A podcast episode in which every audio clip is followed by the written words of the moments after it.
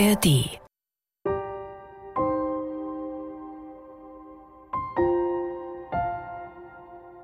Ich bin ein junger Mann, allein in der Großstadt, ganz allein.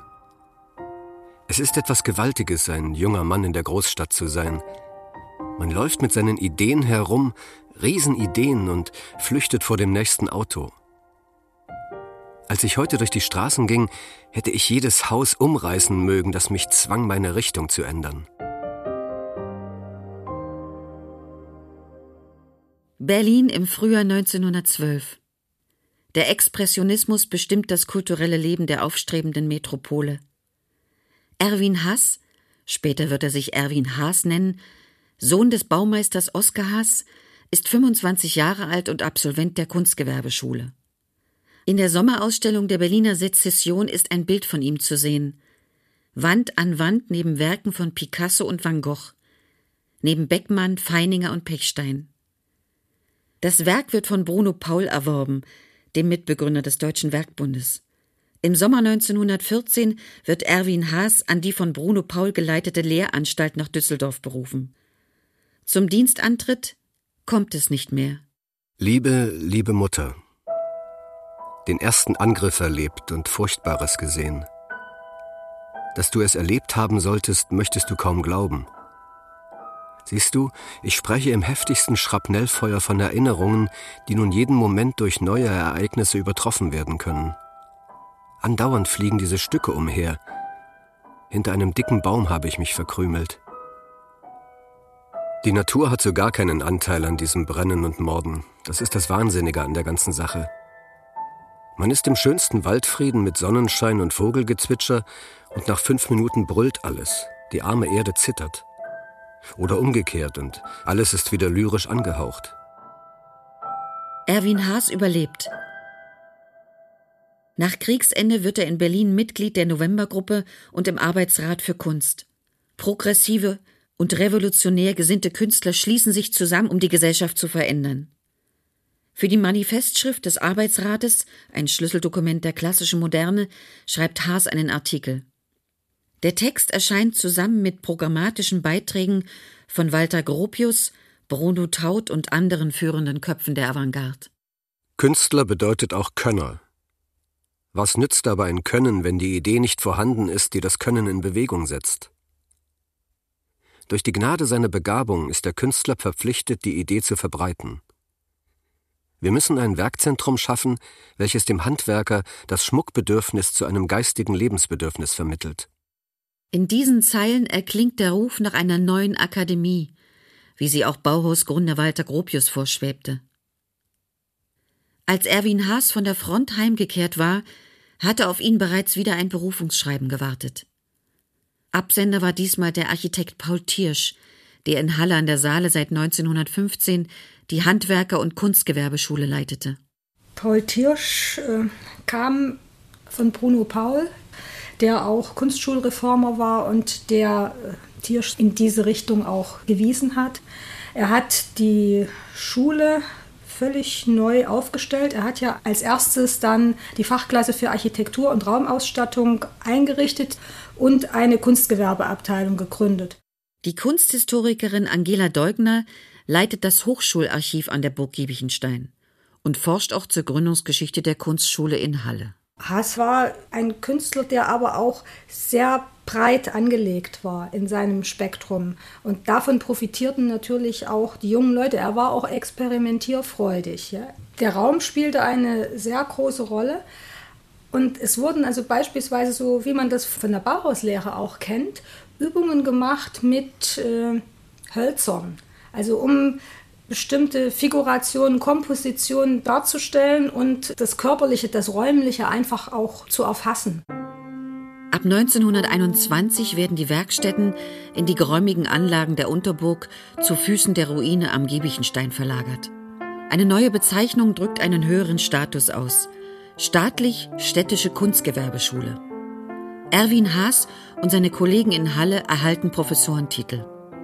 Sie treten in eine produktive Konkurrenz mit dem nur 100 Kilometer entfernten Bauhaus in Weimar. Die 20er Jahre werden zu einer großen Zeit für die Burg, wie die Schule nun abgekürzt auch genannt wird. Ihre Produkte sind weltweit auf Messen vertreten und avancieren zu Exportschlagern. Das Signet, ein streng geometrisch stilisierter Turm mit Brückenbogen, wird zu einem bekannten Markenzeichen. Gemeinsam mit dem Fotografen Hans Finzler baut Erwin Haas eine Fachwerkstatt für Werbegrafik auf und übernimmt mit seinen Schülern Gestaltungsaufträge in der Stadt. Aber auch als Künstler tritt er mit Ausstellungen in Erscheinung. Haas hat äh, mit seinen Studenten immer wieder die Öffentlichkeit gesucht. Das heißt, er hat 1925 das erste Mal mit seiner Malklasse ausgestellt. 1931 Haas und sein Kreis. Also es gab ab 1927 einen zweiten Maler, nämlich Charles Kodel, der aber seinerseits auch eine Malklasse aufgebaut hat, während der Haasische Kreis gebaute Bilder, expressive Bilder, von der Thematik her sehr strenge, sehr auch nachdenkliche Bilder geschaffen hat, war es in der Grudelklasse eher der erzählerische Stil. Paris 1926. Ich wohne im neuen Malerviertel Montparnasse, Hotel Royan, fünf Minuten vom ehrfürchtig bekannten Café du Dôme. Erster Eindruck, dass ein wirklich ernsthafter Mensch dort nicht arbeiten kann. Ein langer Weg vom Arc de Triomphe an der Seine, Louvre entlang über Pont Carnavalet, Boulevard Gaspard zur Rue de Rennes. Ich war viel mit dem Maler Bella Chobel und dem Bildhauer Kogan zusammen. Paris, die uralte Stadt. Berlin, die neue Stadt. Seine Stellung als Professor ermöglichte es Erwin Haas, umfangreiche Studienreisen zu unternehmen. Sie führten ihn bis an den Atlantik, über das Mittelmeer nach Marokko, an die Weihestätten der europäischen Kunstgeschichte. In die Offizien in Florenz, die Sixtinische Kapelle in Rom und den Pariser Louvre. Die Begegnungen mit großer sakraler Kunst haben auch Einfluss auf sein eigenes Werk. Ab Ende der 20er Jahre lösen sich mehr und mehr seiner Bilder vom Gegenstand. Die abstrakte Malerei war etwas ganz Eigenes. Das war auch ein Meditieren für ihn. Und diese Bilder haben ein inneres Leuchten. Es war ein Werk, was er für sich nach innen gemacht hat und diese Sachen wurden nicht ausgestellt. Und nach 33 wäre das ohnehin nicht mehr möglich gewesen, da er noch viel mehr Schwierigkeiten bekommen hätte, als sie ohnehin schon vorhanden gewesen sind. Wir werfen einen Blick in das Arbeitszimmer Adolf Hitlers. In hellem Licht steht er am Fenster der Machtantritt der Nationalsozialisten beendete abrupt die erste Blüte der Kunstschule Giebichenstein. Dozenten mit jüdischen Wurzeln, alle ehemaligen Bauhäusler und andere progressive Lehrer müssen gehen. Auch Erwin Haas erhält 1933 ein Entlassungsschreiben. Nachdem die Burg geistig so gut wie ausgelöscht und ihr Status auf eine Handwerkerschule reduziert ist, sollen auch die Reihen der hallischen Künstler gesäubert werden. Die lokale NS-Presse verunglimpft jedes öffentlich ausgestellte Werk, in dem sich noch Strömungen der Moderne widerspiegeln. Diese ganzen Mätzchen, denen man große Namen gegeben hat und die man als neue Geistigkeit bezeichnete, sind jüdischer Herkunft. Das muss auch für die bildende Kunst erkannt werden. Am stärksten negativ in der Ausstellung wirkt Erwin Hass, und da hängt auch wieder das Urbild des Bolschewisten, von Herrn Hass geschaffen mit der Bezeichnung Der Freund.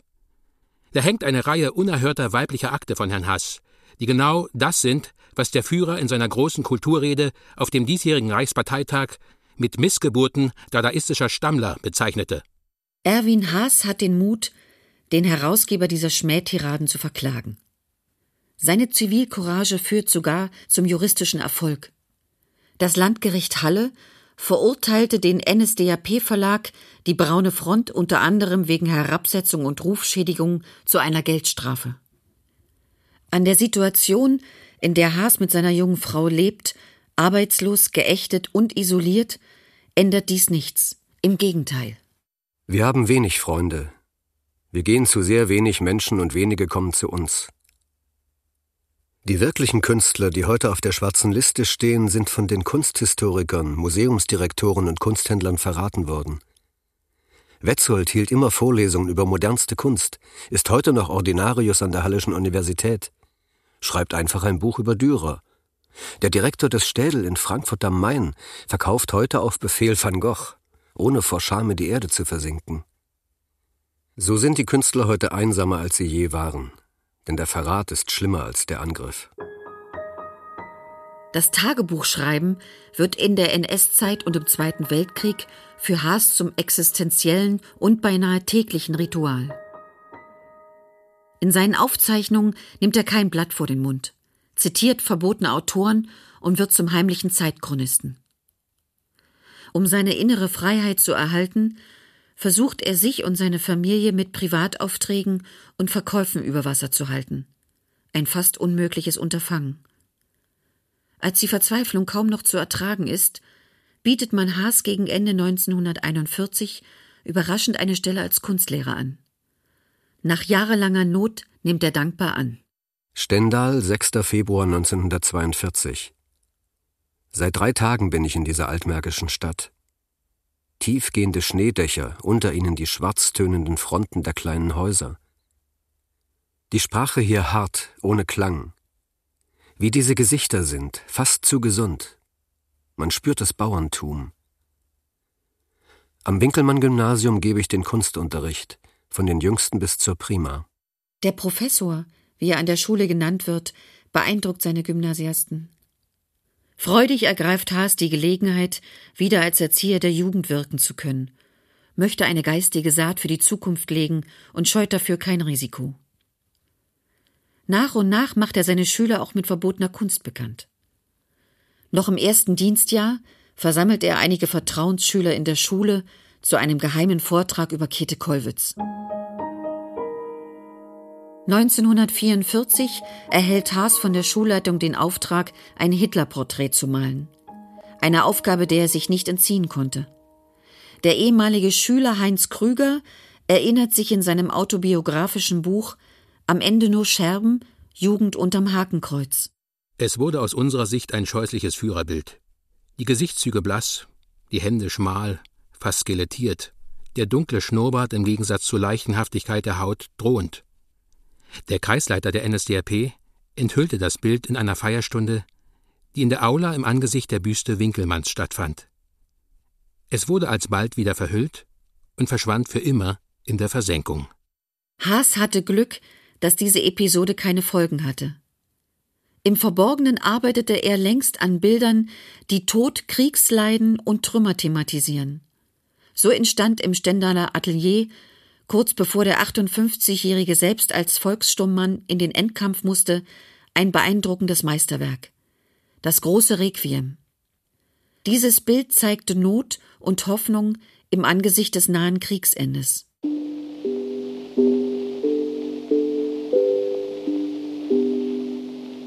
Seit Mitternacht schweigen nun an allen Fronten die Waffen. Auf Befehl des Großadmirals hat die Wehrmacht den aussichtslos gewordenen Kampf eingestellt.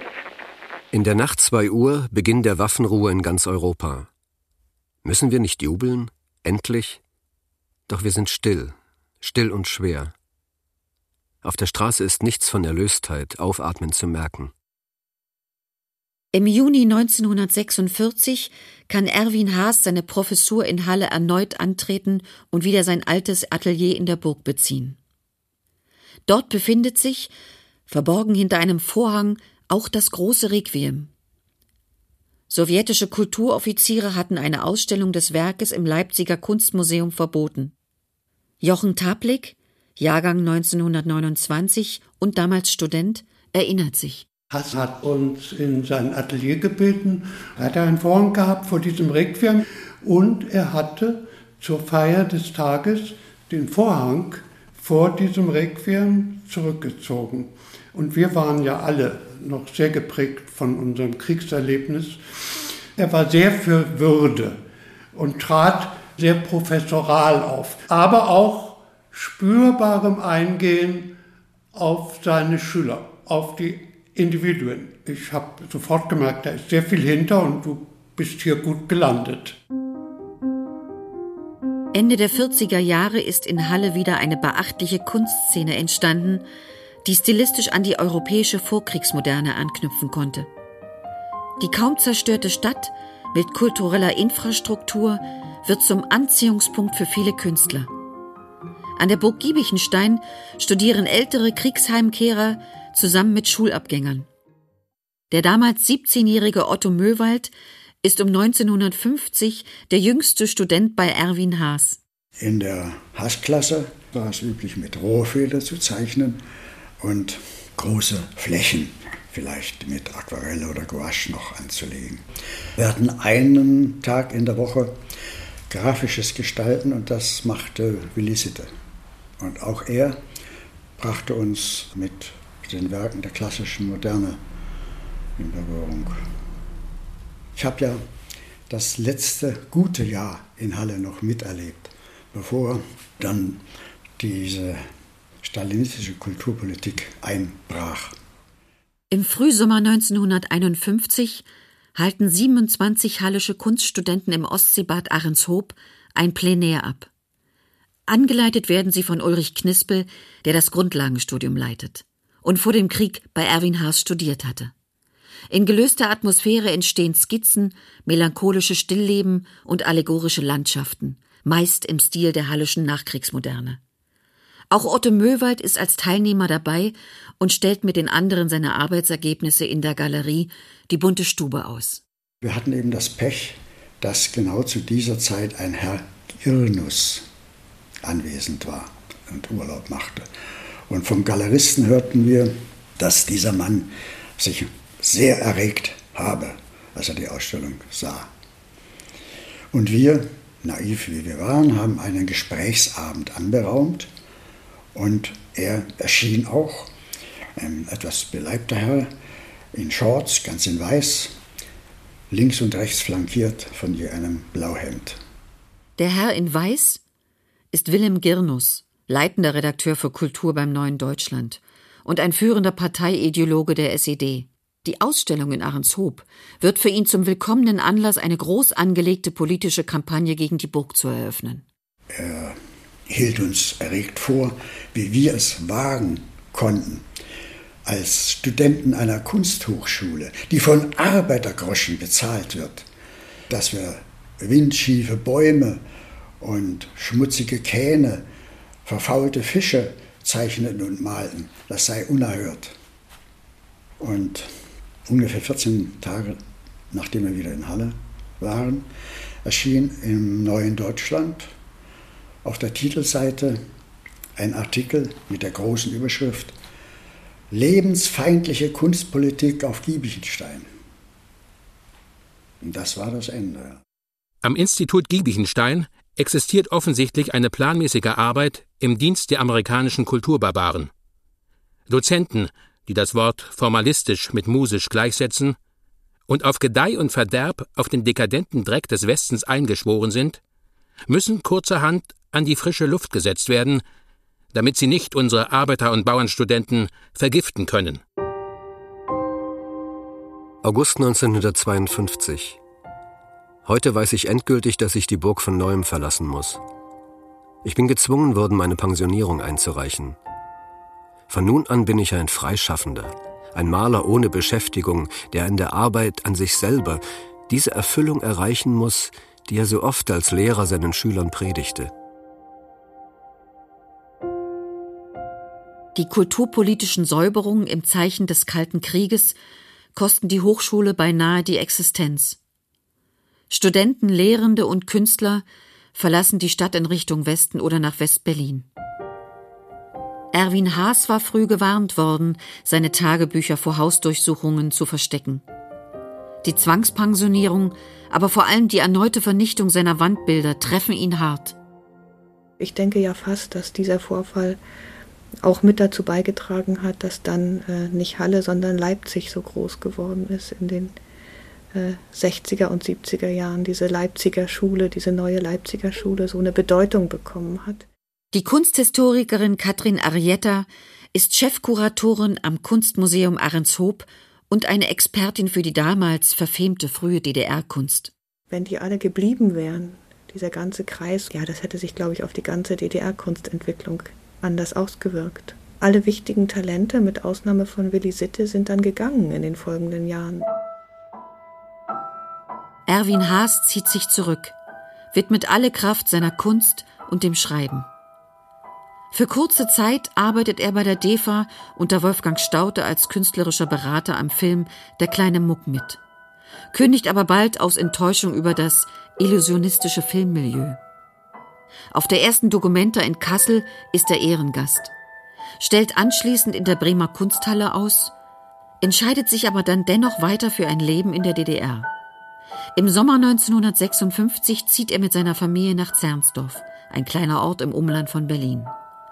Tochter Gabriele Winter erinnert sich. Diese Aufregung, dass der Vater große Sorge hatte, das habe ich natürlich sehr wohl hautnah mitbekommen und plötzlich nicht mehr den täglichen Gang in die Burg zu haben und nicht mehr lehren zu dürfen und auch den Kontakt mit den Studenten natürlich äh, zu verlieren und äh, es war aber nicht so, dass er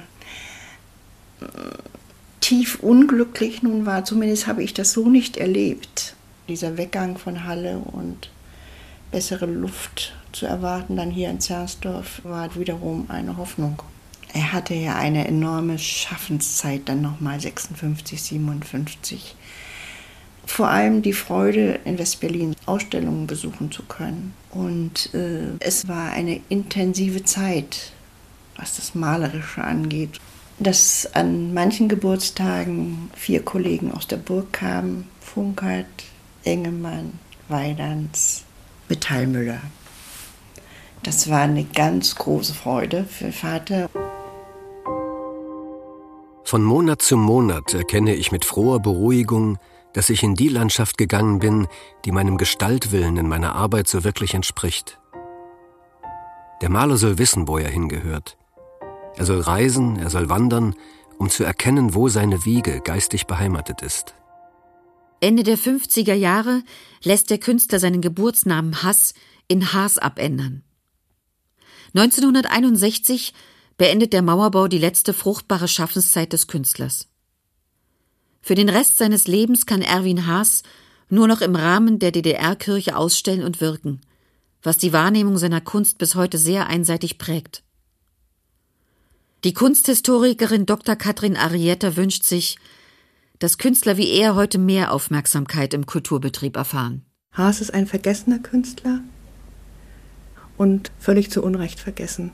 Also es gibt dafür jetzt im, im, im Moment ähm, im kunstwissenschaftlichen Diskurs diesen Begriff der anderen Moderne, die also diese verschiedenen Neuerungen in ihrer Zeit aufgenommen und verbunden haben in einer Sprache, die ganz intensiv erlebte Realität in sich aufnimmt und zu Bildern werden lässt.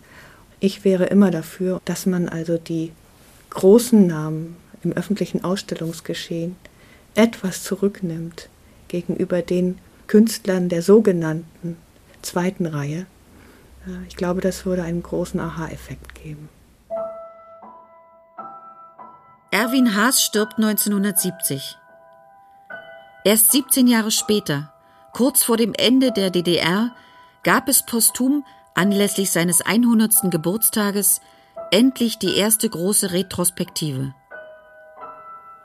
Große deutsche Museen, etwa die Nationalgalerie in Berlin, die staatlichen Kunstsammlungen Dresden, das Grassi-Museum in Leipzig und das Kunstmuseum Moritzburg in Halle bewahren viele seiner Werke in ihren Depots auf.